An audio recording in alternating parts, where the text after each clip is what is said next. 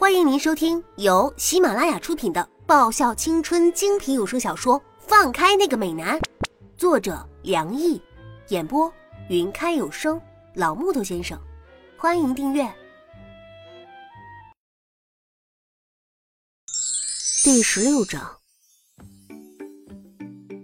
七日樱花已渐渐逝去了，在那樱花树梢，绿叶相间，零星还有着樱花的踪迹。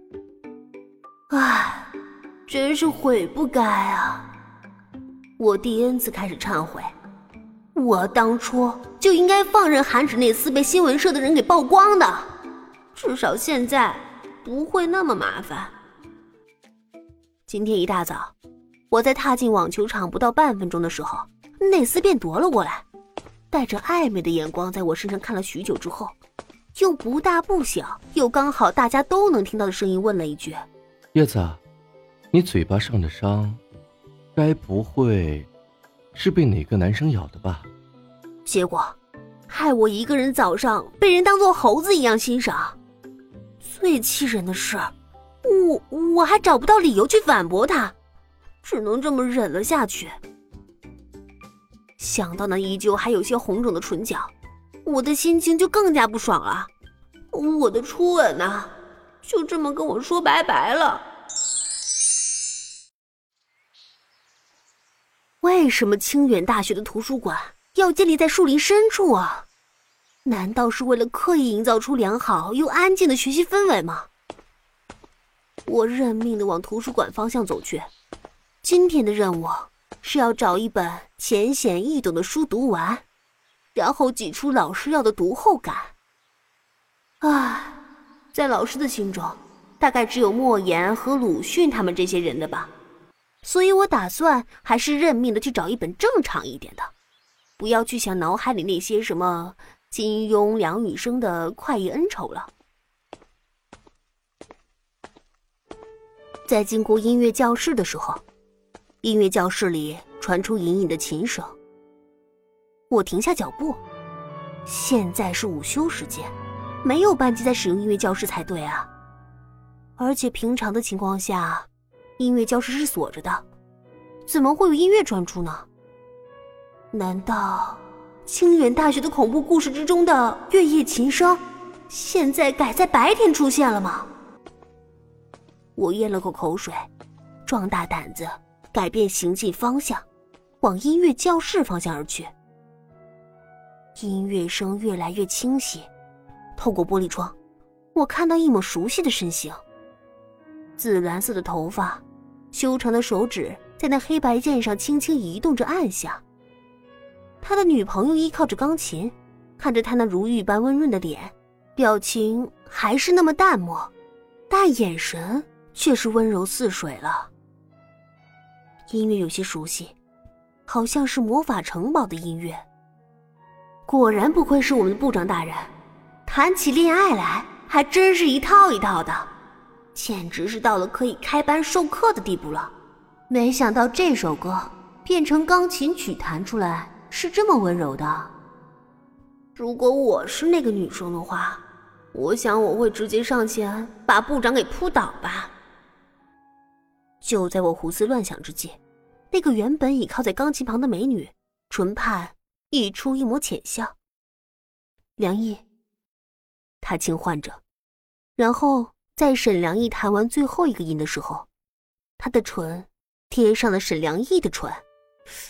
kiss 啊，这可是货真价实的接吻啊！像我那个意外之吻，跟这个法式长吻比起来，简直就是毛毛雨和滂沱大雨的差别了。错了，我我那根本就只是蜻蜓点水而已，那辗转。那唇舌相依，那相濡以沫，嗯嗯，还有那轻易出的呻吟声。我觉得自己似乎有点变态了，竟然看到这种让人脸红心跳的镜头都没有本着非礼勿视的高尚品德，居然还站在窗边看，甚至还发现沈良义的眼睛没有闭上。我那专门写一些欺骗小女生情感的小说家老妈曾经说过一句。让我印象颇深，至今还是记得的话。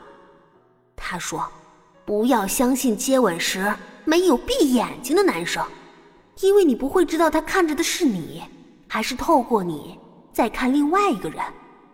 不知道美人部长现在看着的是眼前和他接吻的女生，还是在透过他在看另外一个人呢？”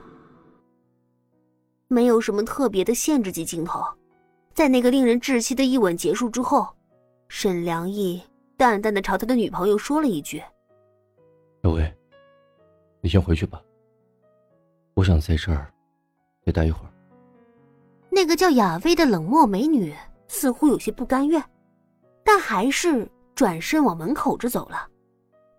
好在她是往另外一个方向走，走时也没有朝我这边瞥一眼，所以。我很幸运的没有被她发现。进来吧，不是在那儿站了很久吗？一个淡雅的声音从里面传出来。不，不是吧？这样都能发现我？我硬着头皮走进教室，看着那温柔的笑容，我心一下子掉进了深渊。根据刘牧学长的谈话得知，在美人部长笑得越温柔、越灿烂的时候。那个惹到他的倒霉蛋就会死得越惨。很不幸了，现在那个倒霉蛋儿正是我。嗯，部长好。我展开笑容，这一招叫伸手不打笑脸人。在那儿看很久了吧？沈良义微笑的问道。其实也没多久。刚好就是从部长弹琴开始，这叫坦白从宽。我得为自己争取最大的宽容啊！希望这个刑罚可不要太狠了。怎么样？什什么怎么样？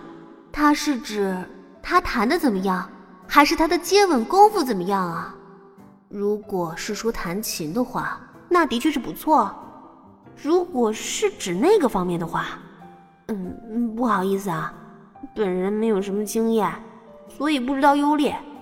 不过和电视上那些由借位完成的镜头相比的话，还是很真实的。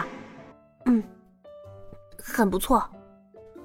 在搞不清楚到底是指哪一方面的时候，这个回答永远是比较安全的。要知道，我也是一个趋炎附势的主，而且还是个中翘楚，尤其在对方比我强势的时候。